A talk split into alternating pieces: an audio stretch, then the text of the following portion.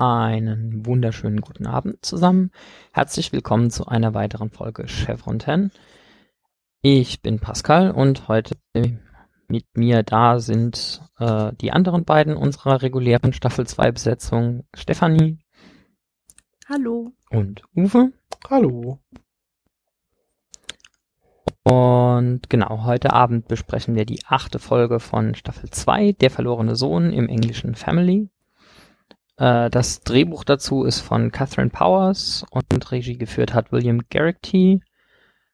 Ursprünglich ausgestrahlt wurde das am 14. August 98 und in Deutschland zum ersten Mal am 29. September 99 und spielen tut die Folge auch 1998. Und was da genau passiert, erzählt uns jetzt Stefanie. Wir befinden uns im Kontrollraum und es gibt eine außerplanmäßige Aktivierung von außen, obwohl keine Ankunft vorgesehen ist. Der Iris-Code von SG1 wird übermittelt. Diese befinden sich jedoch im Kontrollraum. Der einzige, der noch für Notfälle über diesen Code verfügt, ist Pratak. Er bringt schlechte Nachrichten. Riak wurde von Apophis entführt. Pratak berichtet, dass Apophis und Chlorel das Schiff vor der Explosion durch das Stargate verlassen konnten, was unmittelbar nach der Flucht von Daniel gelungen sein muss. Tiaik vermutet, dass Apophis Riak als Köder nutzen will, um über ihn an Tiaik heranzukommen. Da durch den fehlgeschlagenen Angriff die meisten seiner Anhänger und viel Macht eingebüßt hat und seiner Eliminierung durch die anderen Systemlords entkommen will. Hammond möchte SG1 nicht in eine offensichtliche Falle laufen lassen, lässt sich aber überzeugen, da man sich der Gefahr bewusst ist und Bratak noch einige Freunde unter den Schlangenwachen hat. SG1 wird beauftragt, TX Familie auf, der, auf die Erde zu bringen und falls möglich Apophis zu vernichten. Um die Wachen am Tor auszuschalten, wird eine Kapsel mit Giftgas durch das Tor nach Chulak geschickt. SG1 schleicht unter der Führung von Pratak zum Haus von Dreyaug, nach der Begrüßung durch Dreieck taucht Frotak auf und erklärt, dass es sich um sein Haus handelt. In der Annahme, Tiaik wäre tot und würde nicht wieder zurückkommen, ließ er sie von ihrer Ehe entbinden und heiratete sie selbst. Daraufhin will Tiaik ihn angreifen, kann aber davon abgebracht werden. Pratak versichert, dass er davon nichts wusste, man Frotak aber trauen kann, ihn aber trotzdem im Auge behalten sollte. Nachdem Tiaik etwas beruhigt wurde und versprochen hat, Frotak nicht zu töten, schwört er, alles zu tun, um Riak zu retten und möchte seine Ex-Frau danach nicht wiedersehen. Nachdem er das Haus verlassen hat, folgt ihm Dreieck, um ihn ihre Sicht der Dinge zu schildern. Sie liebe Frotak nicht, habe ihn aber geheiratet, weil er der Einzigste war, der gefragt hat und um Riak ein besseres Leben zu ermöglichen. SG1 plant mit Pratak und Frotak, wie sie Riak befreien können. In der Dunkelheit geht Pratak in die Festung und lockt die Jafar-Wächter vor der Tür weg, damit sie von SG1 überwältigt werden können. Die Flucht scheitert daran, dass sich Riak wehrt und nach den Wachen ruft. Zurück im Haus erklären sie, dass Riak einer Gehirnwäsche unterzogen wurde und seinen Vater für einen Verräter hält, offenbar als Strafe für Tiaik. Apophis meldet sich mit einer Videobotschaft an das Volk von Chulak. Die Gerüchte über seinen Untergang seien falsch und als Beweis seiner Macht und Güte stellt er Riak als seinen treuesten Diener vor. Dieser nennt seinen Vater einen Verräter, der sogar seine eigene Familie bekämpft. Apophis, der nun von Tiaix Anwesenheit weiß, setzt ein Kopfgeld auf ihn und das restliche Team aus. Weiter behauptet Riak, dass seine Mutter gefangen gehalten wird. Dreieck von den Chamka Hain. Dieser Fehler gibt Tiaik Mut und lässt ihn an eine versteckte Botschaft glauben, da Dreieck von den Kordai-Ebenen kommt. Jack und Pratak bezweifeln das. Jafar-Wachen klopfen an die Tür, um nach dem Verräter zu suchen. Dies geschieht auf Befehl von Apophis selbst. Während Frutak mit den Wachen redet, verstecken sich Dreieck mit den anderen in einer geheimen Kammer. In der Nacht beobachtet Frutak, wie Tiaik und Dreieck sich küssen, Daraufhin schleicht er sich aus dem Haus, um, sich zu, um sie zu verraten. Als er gerade eine Wache verständigen will, kann Jack die beiden überwältigen und ist gezwungen, Frotak zu erschießen, als dieser keine Ruhe geben will. Jack gelangt in der Rüstung einer Schlangenwache zurück zum Haus und berichtet, was geschehen ist. Riak wird von fünf Jafar-Wachen durch den Wald geführt. Diese können ohne große Probleme von SG1 und Pratak überwältigt werden. Sam und Daniel bemerken, dass das zu einfach war und dass der Junge seine Meinung verdammt schnell geändert hat. Katers Zweifel wachsen, als das Tor nur von zwei Jafar bewacht wird. Riak gibt vor, Apophis etwas vorgespielt zu haben, und in Ermangelung einer Alternative reisen alle außer Pratak zurück zur Erde.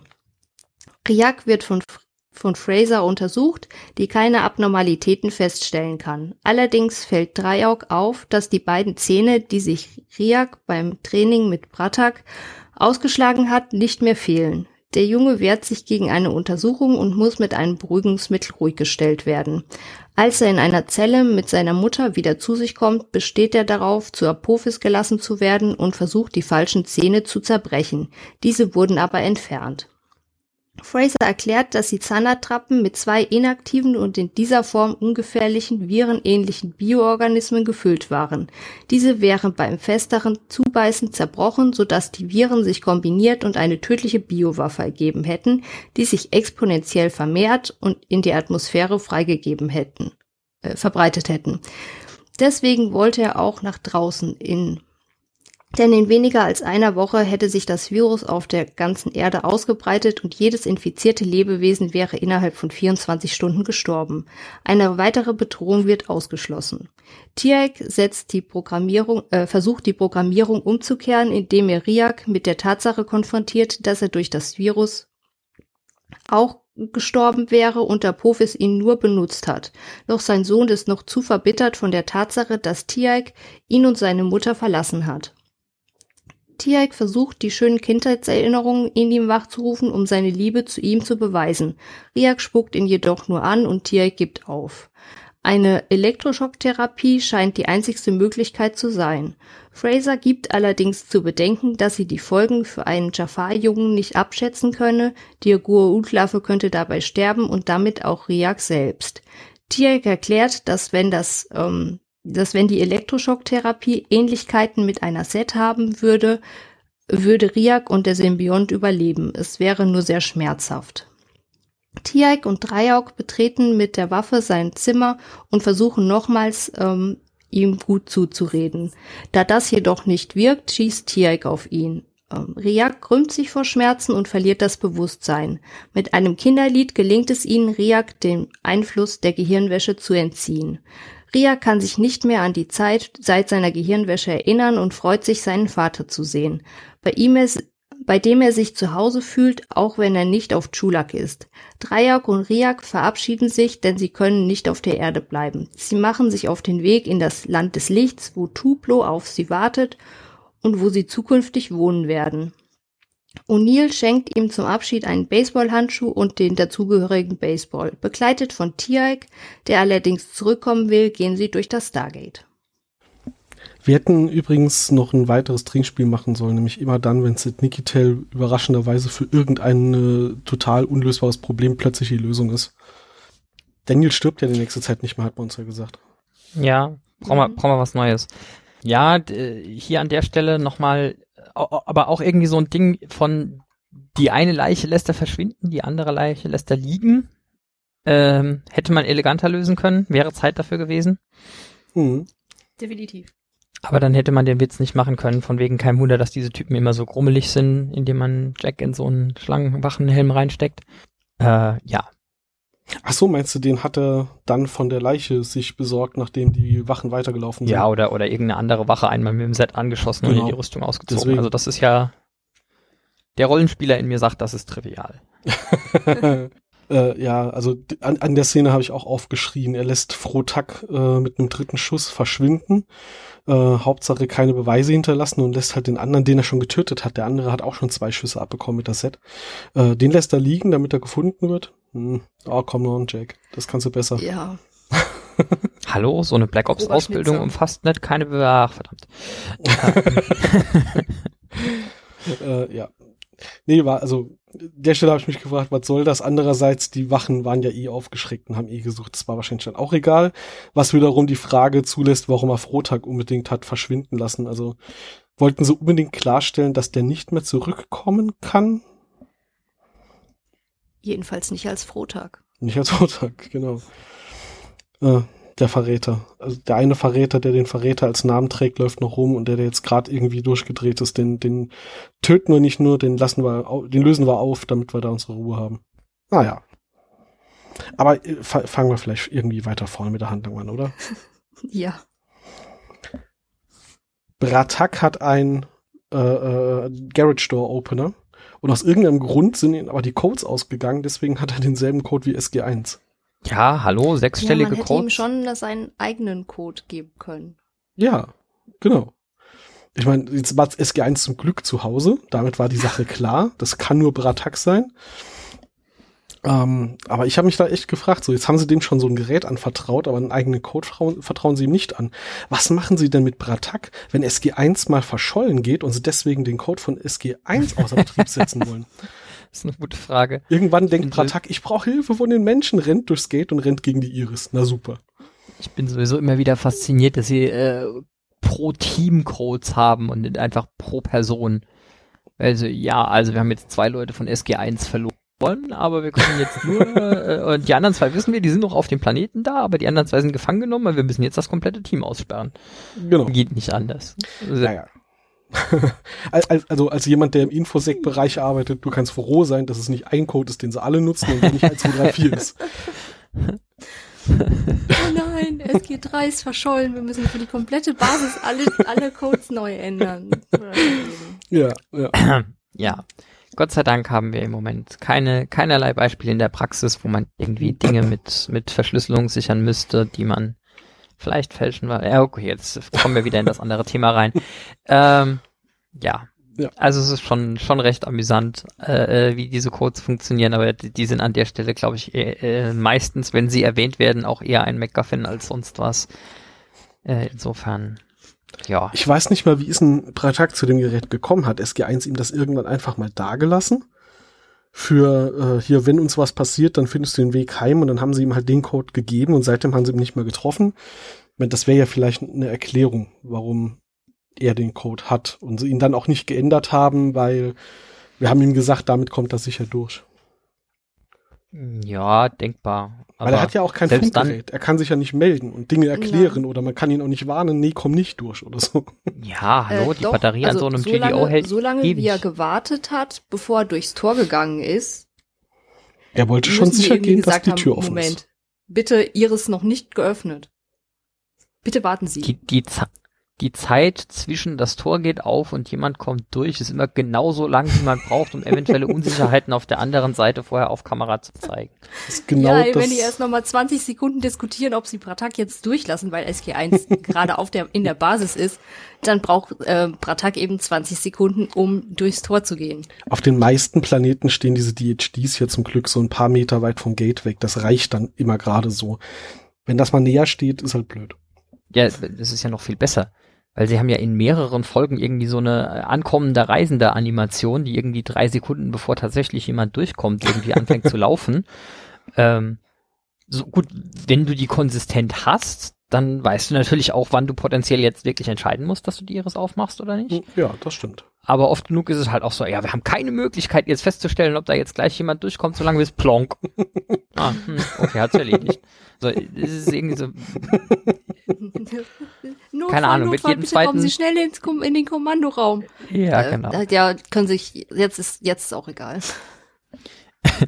das ist so ein Feature, was einfach jeden zweiten, jeden zweite Softwareversion irgendwie abgeschaltet und dann nochmal reingepatcht wird. Das sind die, die Softwareentwicklungspraktiken irgendwie scheiße im SGC. Aber wahrscheinlich ist das einfach die in, im Gate und der Puffer und wie lange er sich Zeit lässt, ist einfach dieselbe KI, äh, wie die, die auch entscheidet, ob das Gate jetzt automatisch zugehen kann oder ob es noch aufbleibt, weil noch zwei drauf, los, äh, drauf zurennen.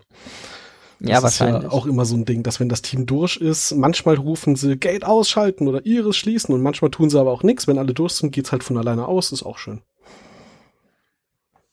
So wie es gerade gebraucht wird. Genau. Das ist ein selbstmitdenkendes Tor.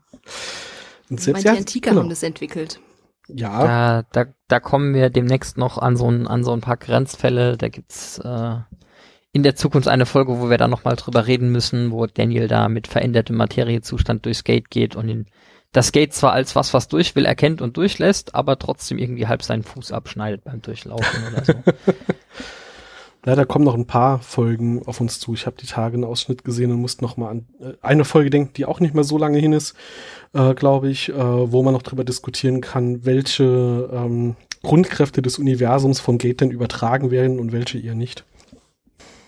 wird noch interessant. Ja, da, oh, das Sch Schwerkraft offensichtlich ja, Radiowellen offensichtlich, also elektromagnetische Strahlung offensichtlich Mhm. auch. Wobei elektromagnetische Strahlung nur selektiv, weil ansonsten müsstest du ja durchgucken können. Hm, Dis Distortion. Ähm, ja gut, das wird dann aber auch dein Radiosignal grillen. Also entweder oder. Also e e entweder alles verzerren oder Mhm. nichts verzerren. O oder, oder halt irgendwie selektiv transparent. Ja, und, und dann wird's irgendwie, genau, subatomare Teilchen, das heißt, irgendwelche lustigen Kernkräfte müssten unter Umständen zumindest teilweise, okay. Wird noch interessant, sage ich ja. Aber da haben wir eine Folge, wo wir das sogar ganz explizit besprechen können. Ja, in der Tat, die kommt demnächst auch. Ähm, ja, aber jetzt haben wir uns irgendwie an den Details von äh, den ersten Ja. fünf Minuten aufgehalten. Pratak kommt durch das Tor und hat wie Und- immer den Job anzukündigen, dass Apophis schon wieder überlebt hat. Also in dem Fall noch nicht schon wieder, sondern nur das erste Mal, aber das macht er noch ein paar Mal oder zumindest Mhm. noch einmal. Da ist irgendwie Pratak der Arsch, der immer Bescheid sagen darf, so, ah, das, das mit dem Göttertöten ist, ist nicht so einfach, wie es Äh, aussieht. Gerade aber nochmal zurück zu der Szene, als sie drauf kommen, dass äh, Bratak durchkommen wollen würde. Wir haben es ja sonst immer gern mit Übersetzungen irgendwie Englisch-Deutsch. In dem Fall ist es ähm, Goa'uld oder Jafar-Sprache. Ähm, weil Hammond sagt, der einzige mit einem Gerät und diesem Code ist und hier vervollständigt Tekmate Bratak. War Tekmate nicht eine Grußformel? Ja, eine höfliche. Genau, so eine Ehrerbietung, aber das, das ist nicht, du sagst nicht mein Freund Bratak und sagst Tekmate Bratak, sondern das sagst du ja dem ins Gesicht, den du grüßt. Und äh, Ja, das, also sie haben das später wohl irgendwie so gerettet, dass das, dass das auch ein, ein äh, Titel für einen äh, sehr engen Freund sein kann Ach, oder echt? so. Aber es ist an der Stelle trotzdem einfach nur so, warum er da nicht, warum man da nicht einfach Master Pratak sagt, sondern da auf Teufel komm raus noch ein halbes Wort Jafar-Sprache reinschmeißen muss oder Goa'uld oder was das dann konkret ist, ist mir unklar. Ja, in der Folge hau hauen sie ja noch ein bisschen mehr nachher an äh, Jaffa und Goa'uld-Sprache raus. Äh, irgendwie hat der Autor da ein Fable für, habe ich gedacht. Und an der Stelle wollte das dann irgendwie reindrücken. Und es, ich habe die, Die Szene dann auch im Autorin. Englischen, oder die Autorin, ich habe die äh, Szene dann auch im Englischen nochmal geguckt, weil ich dachte, ach, das ist doch bestimmt wieder dieses Übersetzung. Ah, nee, doch nicht. Ähm, im, Im Englischen finde ich es tatsächlich auch schöner. Ich weiß gar nicht mehr, ich habe es äh, auf Deutsch nicht nochmal geguckt. Äh, kann mich aber erinnern, dass es im Deutschen als Joke nicht rüberkommt. Äh, wenn sie da am Anfang irgendwie sagen, so ja, ist ein SG1-Code und dann so einmal der Reihe nach alle SG1-Gesichter im Kontrollraum zeigen äh, und dann schwenken sie irgendwie auf Jack O'Neill und, und O'Neill guckt nicht ganz genau in die Kamera, sondern tut so, als würden alle anderen ihn irritiert angucken und sagt so, hey there. Ah, Ja, okay. so, hallo, wir sind da. Im, im, Im Deutschen machen sie irgendwie, Wir sind hier. äh, wir sind alle übersetzen da. sie irgendwie als, wollte ich sagen, wir sind alle da, da ist der, der, der ja, ja. keine Ahnung, Deutsche haben es nicht so mit Subtilität, die, die, die müssen alles erzählt kriegen, die können nicht einfach durch draufgucken feststellen, dass das ein Problem ist. Ähm, aber das ist äh, sogar für mich Quengeln auf hohem Niveau. ja, aber das stimmt schon. Ist ein bisschen schade, dass das weggefallen ist. Ein paar Dann andere Sachen. Ja? Dann lass mich auch gleich noch mein anderes äh, äh, Problem, was ich sonst habe, äh, ein bisschen aus dem Weg räumen. Ähm, ausnahmsweise bin ich der Auffassung, dass die deutsche Übersetzung des Episodentitels besser gelungen ist als das englische Original. Ja. Äh, wie gesagt, im Deutschen der verlorene Sohn, im englischen Familie. Ähm, ausnahmsweise ohne irgendwie größere Mengen an Spoiler, die nicht in den ersten fünf Minuten sowieso geklärt werden. Und äh, ja, hat noch, hat noch irgendwas äh, prosaischeres als dieses einfach, ja, so geht halt um Familie. Ja, auf jeden Fall, wie gesagt, nachdem ich mich sonst in die andere Richtung beschwere, sei es hier der Vollständigkeit halber erwähnt, äh, hier gefällt es mir tatsächlich ausnahmsweise so rum besser. Bringt auch ein bisschen mehr Drama rein. Man, Family kann ja alles bedeuten und der verlorene Sohn äh, zeigt schon mal gleich an, da passieren irgendwelche Drama-Dinge. Wäre ja auch langweilig, wenn nicht, aber hey, der Titel verrät's schon mal. Die einzige Sprachvariante, die irgendwie fragwürdig ist äh, in der Folge, ist die ungarische. Das, äh, also ich mache mir jetzt gar nicht die Mühe zu versuchen, das auszusprechen. Die englische Übersetzung, die hier steht, ist Family Business. ähm, das hat dann so ein bisschen was von Mafia-Geschäften. Naja, ich wollte gerade sagen, ich, ich, ich, ich, ma- ich mache Profi sein Angebot, was er nicht ablehnen kann. äh, äh, falscher Film, okay. Ich muss zugeben, ich habe mir seit das Tor zur Zeit nicht mehr angeguckt, was das in anderen Sprachen so heißt. Es ist teilweise immer wieder ganz lustig, aber wie gesagt, nachdem nachdem es ganz oft ein Kritikpunkt von mir ist, gucke ich halt jedes Mal explizit und äh, mindestens eine Sprache verkackt irgendwie immer vom, vom Tonfall her. ja. Genau. Dieses Mal hat halt Ungarn die Fahne hochgehalten. Irgendwer muss halt. Mhm. Was ich ein, was, was ich ein bisschen plump finde in der Folge, äh, muss ich mal ganz ehrlich sagen, so ja, Riak nimmt sich einen neuen Ehemann, der ist dann der Verräter. Also Ja. das Äh, Riak äh, dürfte, glaube ich, noch nicht heiraten. Ist eindeutig zu Dreieck, äh, ich bin gerade, ich habe jetzt gerade drei Namen durcheinander geschmissen. Äh, Ja. Pardon, Die das schneiden wir hinterher sind raus. auch alle so. relativ ähnlich. Also Das ist nochmal, halt- Dreieck nimmt sich einen neuen Mann und der ist dann der Verräter, äh, ist irgendwie schon Es Ja, ist halt die Ahnung. billigste Lösung überhaupt. Ich meine, es wird ja zwischendrin dann erwähnt, dass Dreieck ihn gar nicht liebt, dass ihn in Wirklichkeit noch Tiak liebt. Und ich meine, da hätte man eine halbe Staffel aus dem Drama machen können und das haben sie dann ganz stumpf gelöst mit, ja, jetzt ist er tot. Schön, Bahn Ja. frei, wir können wieder ein Paar sein. Ja. Also ich muss auch sagen, das wäre so ein Ding, wenn du die, wenn du die Serie heute nochmal neu auflegen würdest, das hätte man allgemein anders gelöst. Also allein dieses Konzept von, ja, letzte Staffel waren wir einmal auf Chulak und seitdem war Tiaik nicht mehr da, obwohl Apophis tot ist und er im Prinzip nach Chulak zurück könnte, ohne da sofort Gefahr für Leib und Leben zu haben. Ähm, und man haben auch nicht mehr mit Pratak gesprochen seitdem, sondern äh, ja, der, der kam jetzt halt das erste Mal nach einem Dreivierteljahr nochmal vorbei und äh, in der Zwischenzeit hat halt Tierek seinen Sohn und seine Frau nicht gesehen, ohne dass es dafür irgendwie einen Grund gegeben hätte, sondern weil, ja, keine Ahnung, haben wir nicht drüber nachgedacht.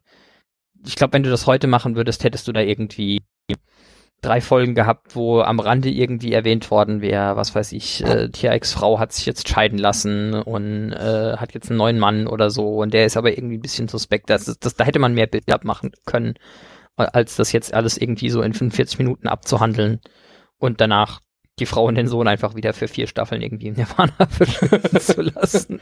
Die brauchen wir halt erstmal nicht mehr für Storytelling. Ja, die kommen erst in Staffel 5 wieder vor. Also, Ja, okay, drei Staffeln knapp daneben. weil äh, die Darstellerin von Dreieck ist ja jetzt in den weiteren, also in dieser Folge und der weiteren Folge äh, eine andere als in der ersten Staffel. Ja, das ist aber auch so ein Fall von, wenn man es nicht liest, fällt es einem nicht auf. Also genug kommt Zeit halt- Aber die sieht doch komplett anders da aus. Ah, die kommen so selten Du vor gehst- und da ist so viel Zeit dazwischen. sagen, du gehst davon Das aus, dass Gesichter, die ich vor einem Dreivierteljahr einmal für 20 Minuten gesehen habe, ich mir tatsächlich merken kann. Beziehungsweise in der ursprünglichen Ausstrahlung Komplett drei Jahre her. Ne? Anderer Typ. Das ist mir damals nicht aufgefallen. Ernsthaft nicht? Nee, drei Jahre dazwischen, wie gesagt. Das, das ist mir damals schon aufgefallen. So irrelevante Figur. Nee. Hm. Ich habe auch, ich, ich hätte auch ums Verrecken nicht gemerkt, äh, ein neueres Beispiel zwischen, oh, ich weiß gar nicht, Tor 1 und Tor 2, glaube ich, äh, oder Tor 2 und Tor 3 haben sie irgendwie einen von den, von den drei Kompagnons von Sif einfach ersetzt.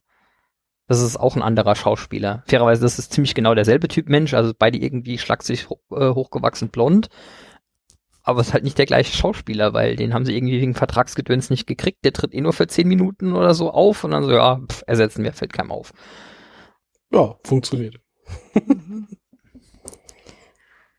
Leider funktioniert es bei vielen wirklich. Ja, wie gesagt, bei mir 1A. Ja. Wenn, ein- wenn ein Jahr dazwischen ist, also wenn ich die direkt hintereinander schauen würde, die Folgen, würde es mir natürlich auffallen, okay. Aber wie gesagt, wenn ich die in so einem normalen Seriengucktempo schaue, wobei auch das kann ja irgendwie stark variieren, äh, fällt mir das wahrscheinlich eher nicht auf. Ich bin schon happy, wenn, wenn ich so Sachen merke, wie dass sie irgendwie äh, viermal den gleichen Schauspieler als Daniels Assistent genommen haben. Wo ich ja viel schneller drauf reagiere, ist sowas wie, hey, die Stimme kenne ich doch schon. Die hatte doch, also Synchro-Stimme halt. Äh, Mhm. Die hatte doch schon eine andere Figur. Das triggert mich tatsächlich noch viel mehr und das fällt mir viel mehr auf als ein Schauspieler, der gewechselt hat bei einer Nebenfigur. Bei, bei einer Hauptfigur fällt es dir natürlich auf, aber wenn die in jeder Folge vorkommt. Aber selbst bei Nebenfiguren erkenne ich dann halt auch schnell die Stimme wieder oder sowas. Das, äh, da, weiß nicht, da reagiere ich viel empfindlicher drauf, als ist das jetzt noch dasselbe Gesicht oder nicht? Deswegen Naja. haben die auch wahrscheinlich so viele Schauspieler wiederverwendet. Weil Geht die ja. Zuschauer einfach, es tut mir leid, es zu sagen, zu doof sind, um es zu bemerken. Ja, Ja, gut, noch dazu, also noch dazu kommt, äh, ich sag jetzt mal, Duffling Nummer 4 im Hintergrund oder so irgendwas. Äh, das Gesicht Nein, prägst du dir einfach nicht ein. Welche, die in der Folge ihre eigene Hauptrolle hatten, wie Frotak, der wird ja auch als ander Char anderer Ja. Charakter in Staffel 8 wiederverwendet. Ja, Da- der da- ist hier da packst du 20 noch- Minuten zu sehen oder so. Da packst du eine andere Stirnprothese drauf, à la Star Trek, und dann passt das. Nein, nein, der, der, der spielt ähm, äh, jemanden von der, vom, vom Trust. Ja, noch dazu, dann hat er kein Jafar-Abzeichen und eine andere Frisur, vollkommen Ja, ausreichend. kein Mensch. Ja. Also ich bin, ich bin sowieso schlecht mit Gesichtern, das kommt sicherlich noch dazu. Äh, ich, mir passiert das öfter mal, dass ich Leute über den Weg laufe und denke so, hm, die Visage kennst du, aber Kontext? Keine Ahnung. Wann, wo, wie, wer? Hm? Schwierig, ja. Äh, aber diese Gur-Ult-Wache in der, in der Folge, Ja. die hat ähm, Auftritte in allen drei Serien, also in SGA, in Stargate, in Atlantis und in Universe. Welche Wache? Die Jafar-Wache. Einfach Jafar-Wache. Die, die Rolle heißt Jafar Ach so. Watch. Ja, okay. Der, ja, wollte gerade sagen, der kommt, der, der war schon in 1969 irgendwie drin, äh, Nee. in, äh, In der Was? Folge war der nicht. okay. Also ich habe hier Äh. eine, einen, einen Schauspieler von einer Jafar-Wache gefunden in dieser Folge, der irgendwie in diversen anderen mm, Dingern auftritt, unter anderem auch in Stargate Universe. Als Varo? Was? Nein. Dann ist es nicht die, die ich meine. Okay. Ja, hätten die Namen, wird ja einfacher, ne? Äh, Mike, du.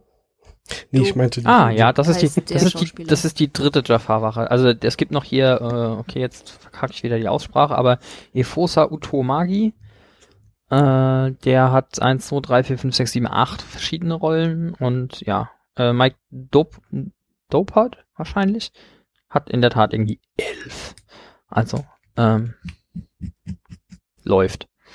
Mhm. Ja, der hat in, in einigen Folgen mitspielen dürfen. Sogar mit äh, Charaktere, die Namen haben und größere Rollen. Ja, dafür haben sie aber, oh, ich wollte gerade sagen, dafür haben sie wenigstens äh, die Serien getrennt, aber ich sehe gerade, das äh, ist auch nicht wirklich der Fall. Zumindest irgendwie hier äh, ru- russischen Colonel und äh, den Dingsjäger, Kopfgeldjäger hat er beide Kopfgeldjäger. gespielt Hm. in SG1. Naja, okay, also wir halten wieder, wieder mal fest, Vancouver ist irgendwie ein größeres Dorf. Genau. Und wenn man die schon kennt und schon mal dabei hatte, dann hat man die auch schnell nochmal mit reingebracht. Kommen wir nochmal zum Inhalt. Ja, gerne. Ähm, ich fand Ja, Inhalt. Du willst jetzt hier noch mit, mit Substanz kommen. verrückt.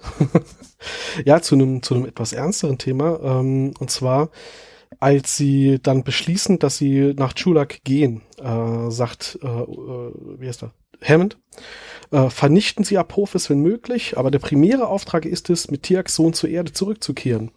Und ähm, das fand ich auf jeden Fall interessant, weil vernichten sie Apophis, wenn möglich. Offensichtlich wird den Goa'uld noch nicht mal irgendwelche Form von Grundrechten äh, zugestanden, sondern das ist jetzt auch schon, SG1 ist im Zweifel jetzt halt aber auch schon das ähm, Exekutionskommando. So, wenn sie den treffen und die Chance haben, dann legen sie ihn um, bitte. Danke, tschüss. Also den wollen sie Ja. wirklich loswerden. Da ist jetzt auch keine Hemmung mehr da. Das ist aber analog zu allgemeinem äh, US-Armee-Vorgehen. Also da gibt's ja irgendwie so die, die berühmte schwarze Liste von irgendwelchen Taliban oder Al-Qaida-Kommandanten, wo auch Mhm. klar ist, wenn du irgendwo in Afghanistan unterwegs bist und der läuft dir auf dem Markt über den Weg, dann erschießt du den halt ohne längere Diskussion. Das ist einfach Teil deiner, deiner stehenden Befehle, so Leute auf dieser Liste einfach äh, viel zu großes Risiko direkt aus dem Weg räumen, wenn irgendwie geht. Danke, tschüss. Klar, Also das halte ich für, für militärisch relativ normal. Ähm, würde ich auch nicht abstreiten. Ich, äh, ist mir nur aufgefallen, dass es halt hier jetzt, äh, wir hatten ja schon mehrfach das Thema Humanismus und äh, wir haben hier Vorzeigetruppe und sonst was. Aber ähm, genau das Thema sickert natürlich hier auch mit rein. Ähm, wobei man da natürlich einfach den Punkt hat, äh, sind die Goa'uld jetzt eigentlich eine ja eine feindliche Bedrohung im Sinne wie normalerweise eine Nation und der kann man den Krieg erklären oder nimmt man die als Terroristen wahr, vor der wir halt Angst haben, wo alle Register ziehen und halt auch auf irgendwelche Grundrechte pfeifen, die natürlich, wie wir ja in früheren Folgen schon gelernt haben, so oder so nicht gelten, weil äh, ist halt kein Mensch von der Erde. Ähm, ist mir nur aufgefallen, weil es halt doch in der Formulierung, in der Situation sehr kaltblütig gewirkt hat und äh, ja, die Helden dieser Geschichte mir ja sonst eher nicht so als kaltblütig vorkommen. Andererseits, äh, ja, in der Situation, in der sie halt manchmal sind, O'Neill hat halt auch die Jaffa-Wache umgelegt und hat ihn auch getötet, obwohl er jetzt äh, keine Not gehabt hätte, mit dem Set noch zweimal zu schießen. Da haben sie dasselbe ja eigentlich, ne? Äh, nur, dass das halt als Befehl gegeben wird, ist mir halt irgendwie, na, nicht aufgestoßen, aufgefallen. Ist mir einfach aufgefallen und ich dachte in dem Moment, ah ja, gucke mal an, also Apophis ist auf jeden Fall ganz klar Persona non grata und bei Gelegenheit bitte wegschaffen. Hm. Ja, also ich, weil du mit, mit Humanismus angefangen hast, allgemein ist die zweite Staffel so ein bisschen so ein Übergang. Die, die erste Staffel hat noch mehr von diesem, diesem, äh, dieser Humanismusgeschichte und im Laufe der zweiten Staffel kommen wir allmählich mehr so zu generischem Abenteuergedöns was jetzt nicht per se schlecht sein muss. Und ich glaube, da ist auch sicherlich ein Aspekt dabei. Es gibt halt nur begrenzt viele tiefe Fragen über die Natur des Menschen, die du stellen kannst, bevor du irgendwann anfängst, dich zu wiederholen, was wir ja in der Folge so oder so schon eigentlich tun. Ähm, dieses Konzept von, wir nehmen jetzt irgendwie ein Kind, das wir geschickt durch Stargate schleusen und verwenden es als Waffe, ist jetzt äh, irgendwie auch schon bekannt.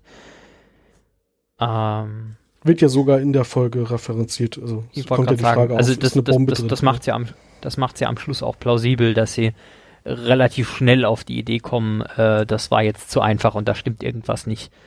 Ähm, an, ansonsten wäre das ein bisschen komisch, aber nachdem sie ja schon wissen, dass das eine Möglichkeit ist, ist das an der Stelle eigentlich eine gut, ein guter Callback. Auf der anderen Seite ist es, sagen wir mal, wenn du die Story auf drei Sätze Zusammenfassung runterbrichst, fast dieselbe Geschichte wie ähm, die, die Geschichte mit Cassandra, nur dass du halt irgendwie äh, das Kind von Doc Fraser gegen das Kind von T-Ike austauschst.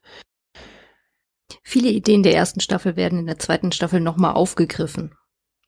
Das ist richtig. Das ist ja je, je nach Und Ausführung ist das ja prinzipiell auch gut. Ja, genau. Man hatte jetzt ja auch ein Jahr Zeit zu lernen. Und Reaktion mehr Geld von Fans mitzubekommen. Ja, ich meine, es ist ja die Geschichte drumherum, die komplett anders aufgezogen ist. Es ist jetzt ja nicht so, als würde dir das sofort auffallen, hey, die Geschichte kenne ich schon.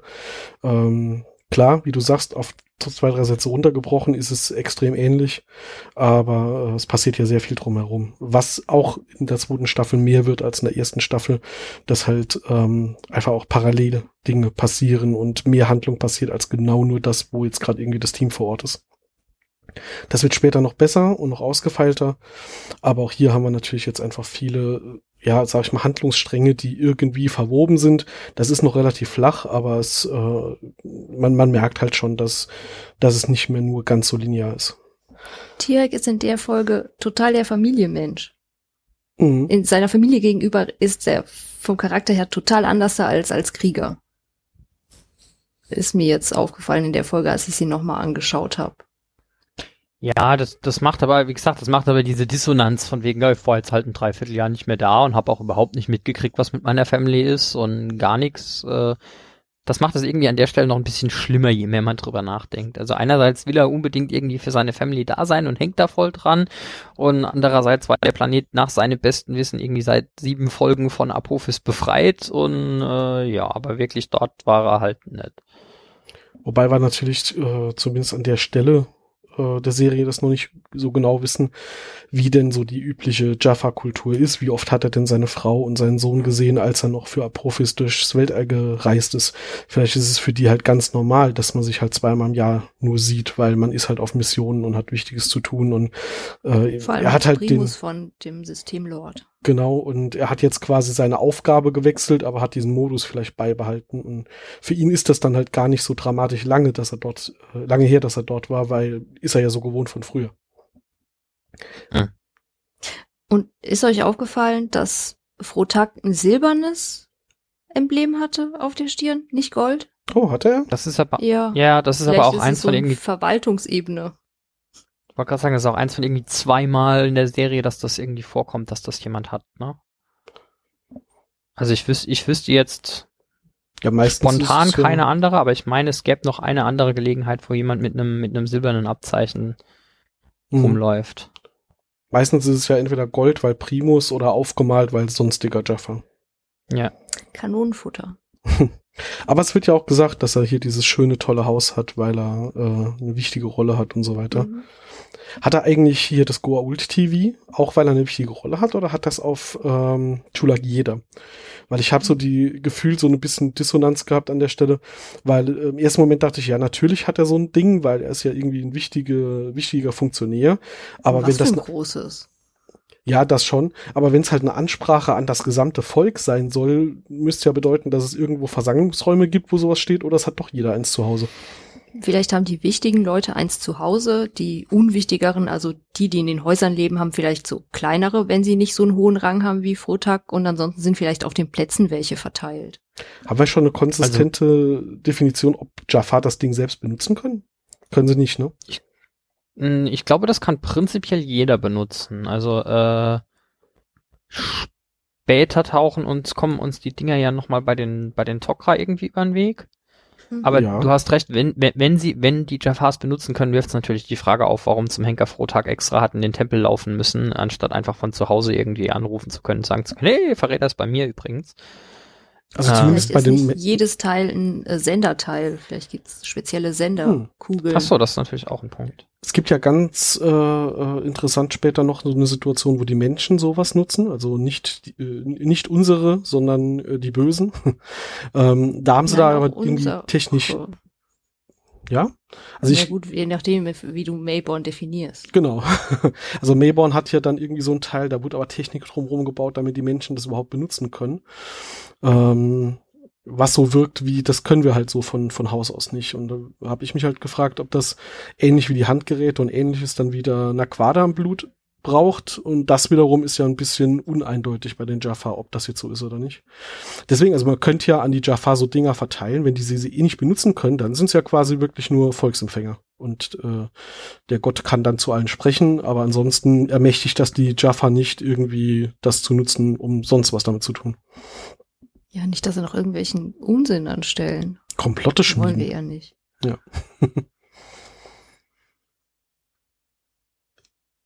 Weiß ich nicht. Bin ich, bin ich nicht sicher. Ähm, also ich, ich hatte den Eindruck, dass bisher nur äh, Gua'uld das benutzen oder halt ein Tok'ra, wobei äh, die ja das eigentlich ablehnen, diese Geräte zu benutzen. Ist halt unverschlüsselter Plaintext-E-Mail-Verkehr quasi, kann jeder mitlesen. Äh, deswegen ist das zu gefährlich und deswegen nutzen sie das nicht. Aber hatten die Tok'ra an sich diese Kommunikationskugeln oder war das nur dieser Verräter? Das war nur der der Verräter die und das, das ja, also es wird der Verräter gehabt haben werden sein. Ähm, Ta- Tanit. Genau, ähm, weil das, das äh, entlarvt ihn ja als Verräter, dass er sowas hat. Ja. Deswegen. Also die, die Tok'ra selbst nutzen die Dinger gar nicht. Und es wird noch ein Kopfgeld auf sie ausgesetzt. Ja, Was Jack zu diesem lustigen Spruch veranlasst, wenn du, wer seine Arbeit gut macht, auf dem wird ein Kopfgeld. Nee, was hat er gesagt? Oh, verdammt. Na bitte, Kopfgeld gibt's nur, wenn man seine Arbeit gut macht. Das sagt er. ja, ich meine, was bewegt, also wie, wie bedrohlich musst du halt für einen Goa'uld sein, dass er ein Kopfgeld auf dich aussetzt, ne? Hm. Das ist ja schon mal eine Hausnummer. Ja. Vor SG1 zumindest hat er, hat er inzwischen offensichtlich Angst. Es würde er so nicht formulieren vor seinen Untergebenen. Natürlich nicht. Schönes anderes Zitat ähm, fand ich, äh, als, als sie ankommen und Frotak sich vorstellt, sagt er ja, ich bin Frotak von den hohen Klippen. Und Jack antwortet mit Jack aus der Stadt des Windes. Und äh, auch unser Hammond aus Texas wird hier wieder erwähnt. Also das ziehen sie hier schön durch, diese, diese schönen Formulierungen, wie man sich benennt und wie man sich äh, mit der Mutter haben sie das ja sogar noch in den, in äh, quasi einen Code mit eingebaut, ähm, dass man den Ort, wo man herkommt, immer mit sagt und man damit dann auch Nachrichten wohl überbringen kann, indem man da lügt. Ähm, ja, aber Jack, Jack kommt aus der Stadt des Windes, nicht aus Texas. Auch schön. Ja gut, das ist ja ein, ein, ein Chicago-Dings, ne? Äh, Chicago heißt ja, so wie New York the Big Apple ist, ist Chicago the Windy City. Mhm. Du hast hier übrigens noch die, die Gehirnwäsche der Goa'uld angesprochen. Das, das Ding finde ich ein bisschen, das ist verdammt schlecht für Goa'uld-Technologie. Also für die standardmäßige Häufigkeit, mit der Jafar-Wachen mit Sets aufeinander schießen, ist eine Gehirnwäsche, die nur funktioniert, wenn du nicht von einem Set getroffen wirst, erstaunlich scheiße.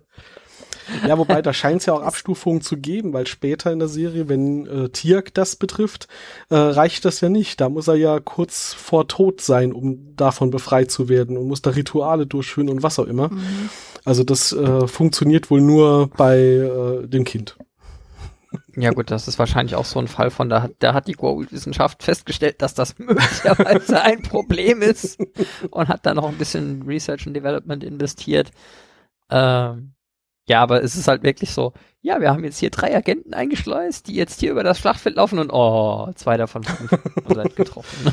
Sind schon wieder äh, neutralisiert, verdammt. Ja, du musst halt deiner eigenen Armee schon klar ansagen, wer die Verräter auf der anderen Seite sind, damit sie die nicht versehentlich äh, befreien. Noch, na. Ja, aber so eine Setnikita, die kann ja auch noch mal relativ viel in der Folge, muss man ja schon sagen, weil als äh, als Tirk dann auch seinen Sohn schießt, um ihn zu ähm, äh, äh, zu retten, zurückzuholen, ähm, schießt er auf ihn mit dem Spezialmodus der Set Nikitel. Das erkennst du an zwei Dingen, ja. nämlich erstens, die klappt gar nicht auf dafür.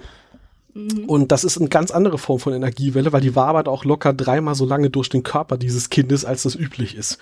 Also das ist wohl nicht äh, normale Nutzung, sondern das ist eine Sonderfunktion, die vielleicht auch äh, nicht so häufig gesehen wird. Wenn man normal schießt, hat das vielleicht gar nicht den Effekt, wer weiß. Die, die hat halt immer ja. Kniffe. also sonst wäre es ja langweilig. Man muss lustige Filmfehler doch nutzen für seine äh, In-Universe-Erklärung, sonst funktioniert das nicht.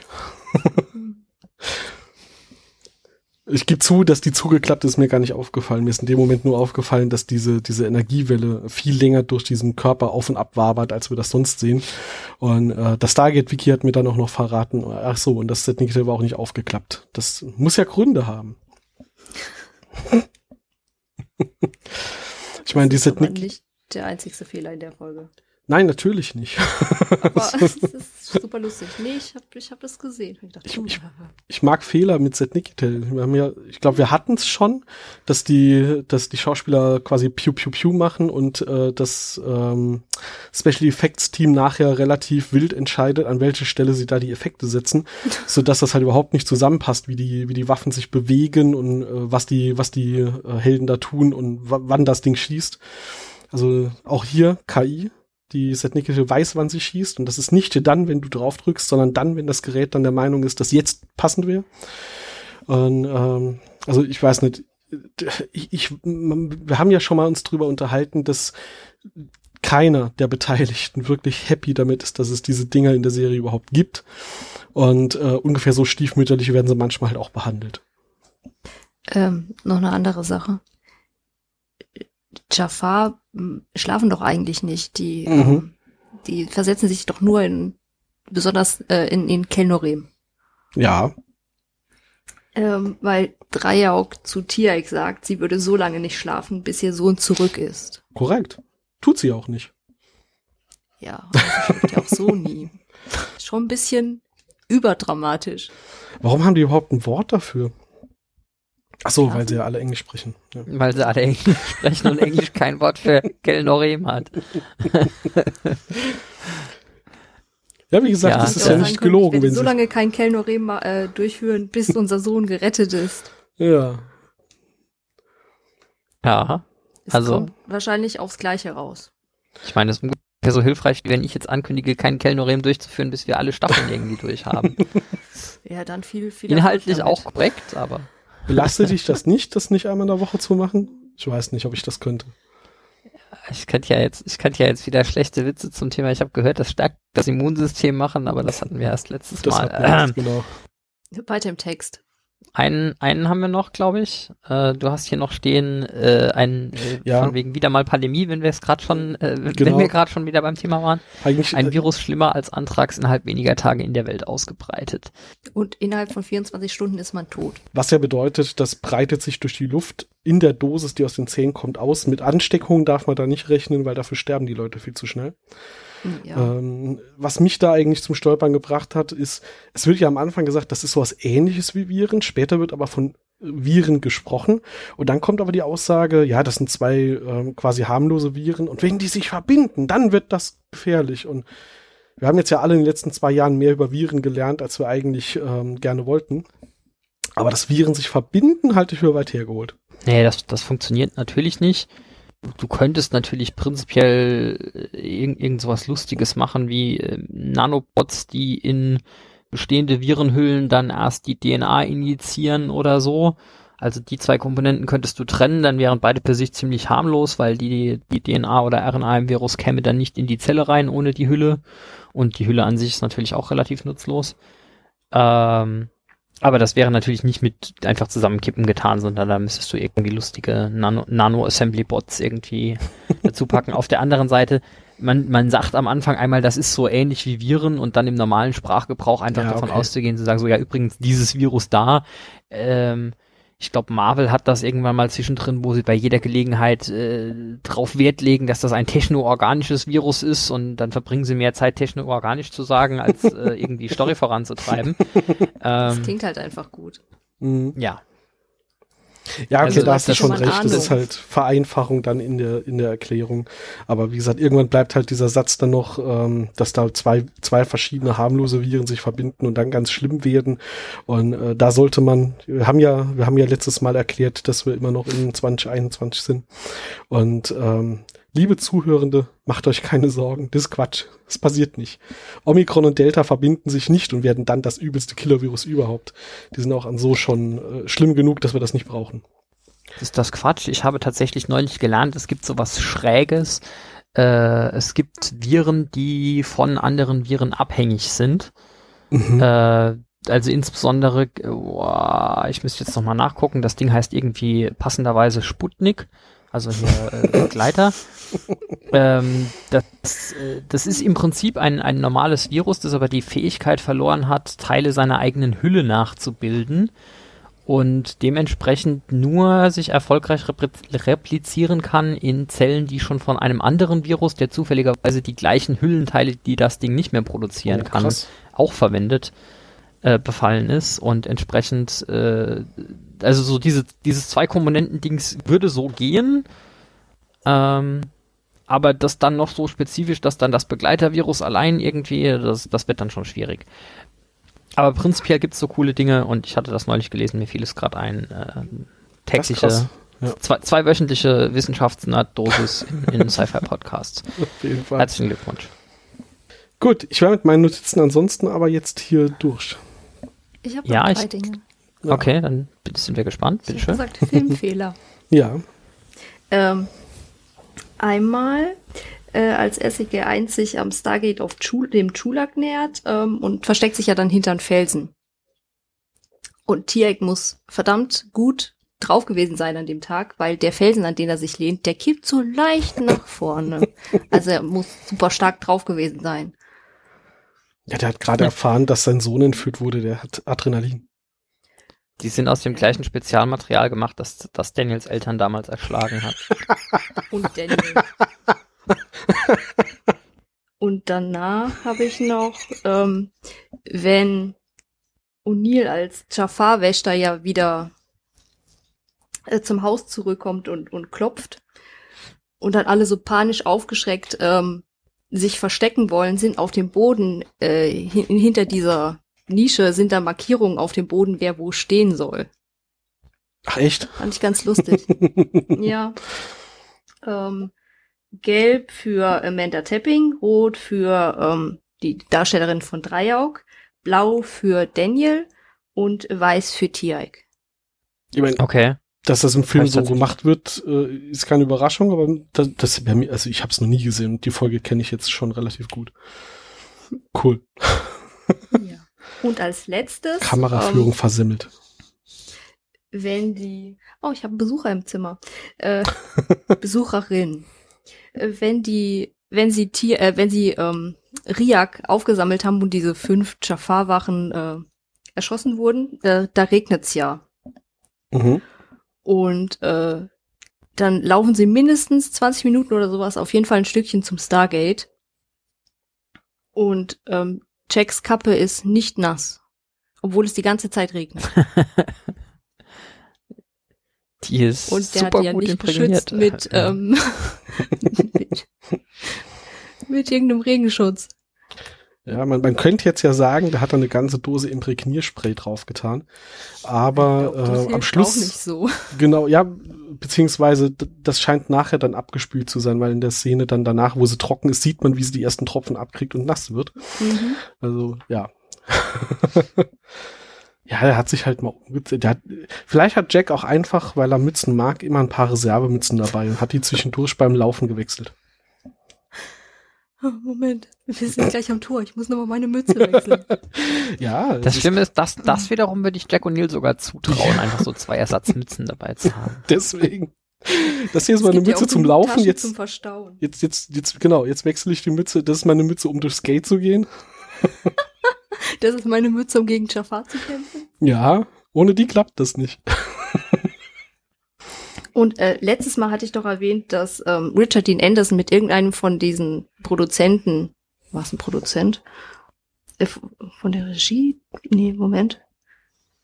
Nein, dass er, dass er mit einem von diesen Drehbuchautoren ähm, eine Mhm. Produktionsfirma hat. Ich habe nochmal nachgeguckt. Michael Greenberg und Richard Dean Anderson haben eine Produktionsfirma zusammen, Gecko Production. Ah, stimmt, die taucht auch am Schluss in den Credits immer auf. Ach, die sind sogar hier beteiligt. Ergibt ja irgendwie Sinn. Und der Kreis schließt sich. Ja, ne? Nein, nein, nein, der Kreis öffnet sich und dann gehen die da durch. Du hast diese Sendung nicht verstanden. Oh mein Gott, zehn Jahre. Die ganze Zeit nicht richtig verstanden. Oh. ah, Oh sorry, Gott. bei der Vorlage kommt ich jetzt nicht anders. Ich, ich wusste, irgendwas verwirrt mich da die ganze Zeit. Aber nie hat, Oh mich einer, Gott. nie hat mich einer beiseite genommen und hat gesagt, hey Mädchen, guck mal, das ist ganz anders da, als du denkst. Danke, dass ihr mich da endlich mal aufgeklärt habt. ja, Mansplaining Stargates in 2021. Ja. Oh Gott. Ah, ich meine, das können wir zum Glück äh, tatsächlich hier uns nicht vorwerfen lassen, weil üblicherweise ist ja eher Stefanie, die uns die Dinge erklärt, die wir noch nicht gerafft haben. Das ist richtig, ja. Schön. Ja, voll gerne. Wer hätte gedacht, was mein äh, Stargate-Nischenwissen mal zu was gut ist. Verrückt, oder? Ja. Ich weiß nicht, äh, also wenn ich damals in der Schule habe versucht, damit zu glänzen, war ich halt dann einfach noch mehr der Nerd. Das hat nicht geholfen. Hm. Ja. Uns in der Schule haben da nicht so viele drüber geredet. ja Ich habe ja, auch eine Freundin dazu. Bei uns war auch nur ich das, das ist ja das. Problem. Ja, aber äh, ich war auf einer Mädchenschule. Aha. Und von daher, die waren da nicht so, das war nicht so denen ihr Thema. Okay. Ich kann dir sagen, auf einer Schule mit gemischten Geschlechtern in der Klasse war das auch nicht viel besser. Da waren zwar noch ein, zwei Sci-Fi-Nerds dabei, aber die haben irgendwie von Stargate nichts gehalten und äh, ja. Ja, irgendwann bin ich dann auf die Star Trek-Fans getroffen und habe zu der Zeit aber irgendwie von Star Trek nur die Filme gekannt und war dann da halt auch raus und dann war es mir halt egal. Da muss man drüber von- stehen. Ich habe von Star Damit Trek ewig lang nur äh, welcher ist denn das, wo sie irgendwie auf dem Planeten sind mit den Leuten, die nicht altern oder so? Äh, ja, Ja. wenn mir jetzt noch Titel einfallen würden. Den, den hatte ich mal auf irgendeinem Flug in der äh, fürs Flugzeug auf äh, USK 0 zusammengestrichenen Fassung gesehen und fand ihn entsprechend gar nicht so gut, weil die Hälfte der Handlung irgendwie gefehlt hat oder so. Und hab dann irgendwie auch erst so mit 13, 14, 15 irgendwie nochmal entdeckt, so, ah, da gibt's ja voll coole Dinge von. Ah. Okay. naja. Das nee, aber ist ich Insurrection. Glaube, ja, Tatsache. Ja, das ist Insurrection. Äh, der Film, der das mit der äh, Prime Directive mal ausführlich erklärt. Am Beispiel der Tat. Picard, der drauf scheißt. Dann haben wir, glaube ich, soweit erstmal alles durch. Dann können wir noch zu den üblichen Kommentaren kommen. Mhm. Ähm, und jetzt haben wir im Vorfeld drüber gesprochen. Bevor wir zu den Kommentaren kommen, könnten wir noch zu unserer Quizgeschichte Kommen grad Also wenn ihr zuerst. das hier hört, äh, haben wir die Deadline für die erste Frage gerade hinter uns gelassen, weil wir gesagt haben, bis zur Veröffentlichung dieser Folge haben die Leute Zeit, ihre Sachen einzuschicken. Aber wir wollen dann natürlich auch direkt weitermachen für den zweiten Satz an DVDs und wir haben jetzt am Anfang drüber gesprochen und ich habe es direkt vergessen. Ach genau, wir wollten wissen, äh, wir wollten eine einsteigerfreundliche Frage machen äh, und sagen äh, und äh, von euch wissen, wie viele Stargate-Filme, also Sachen, die nicht äh, als Serienfolgen gedacht waren, es denn gab.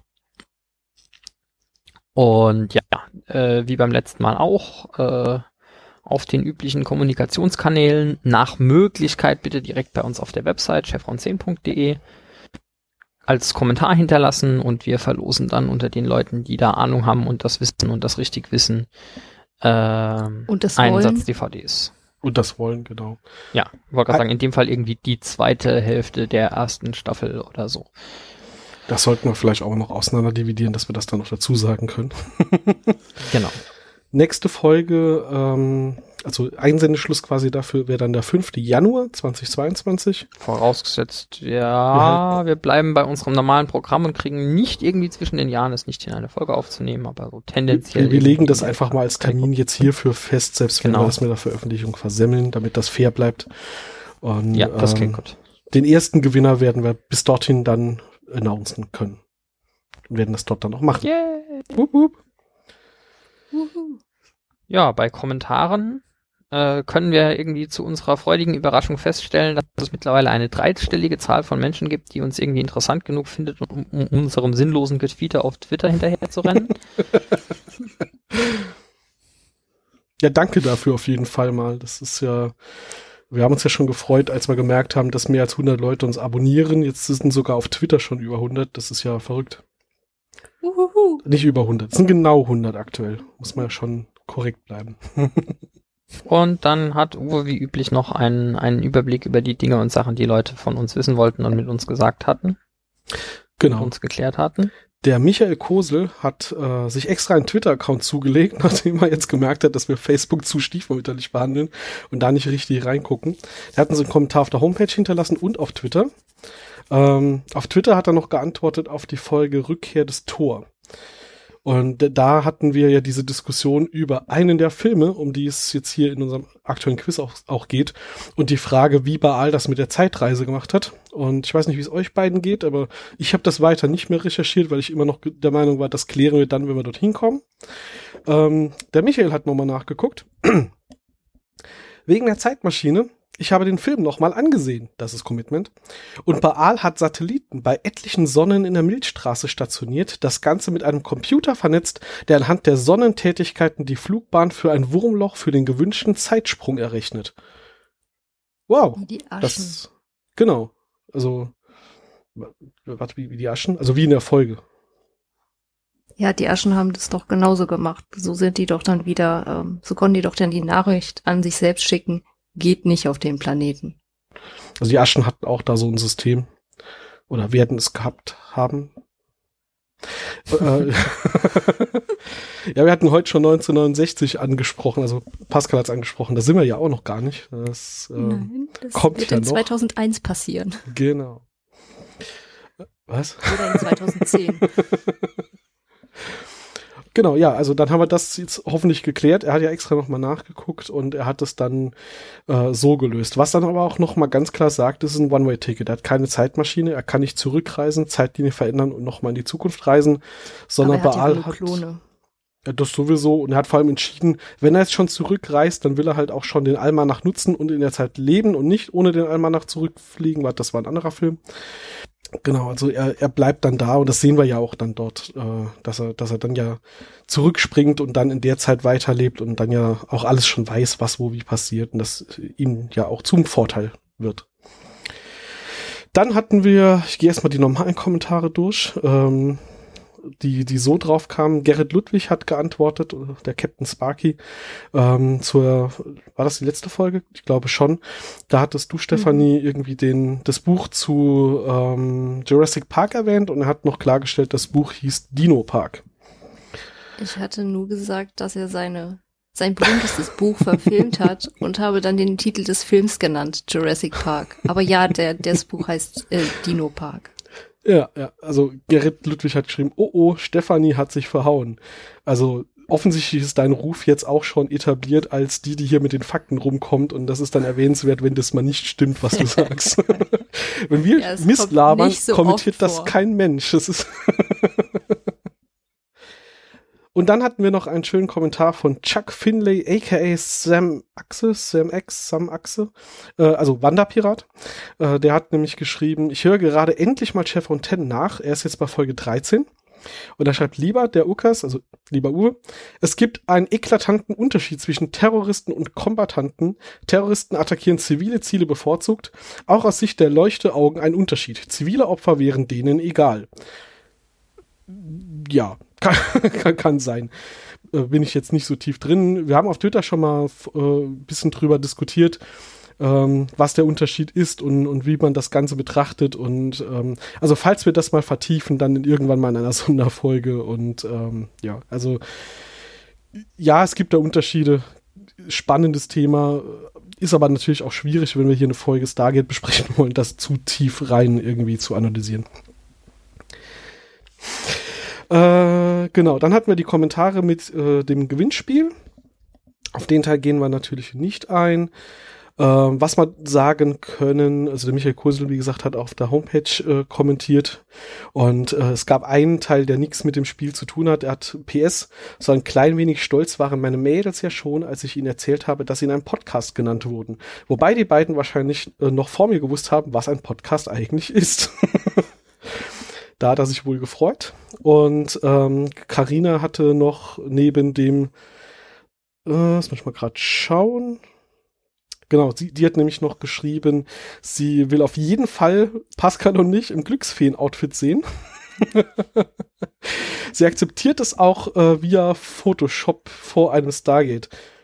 Dürfen wir auch das Glücksfeen-Outfit rein photoshoppen oder ging es da nur um das Stargate? Ich frag nur würde Dinge vereinfachen. Und ja, bei Minute 49, ähm, das war ein Miauen im Hintergrund.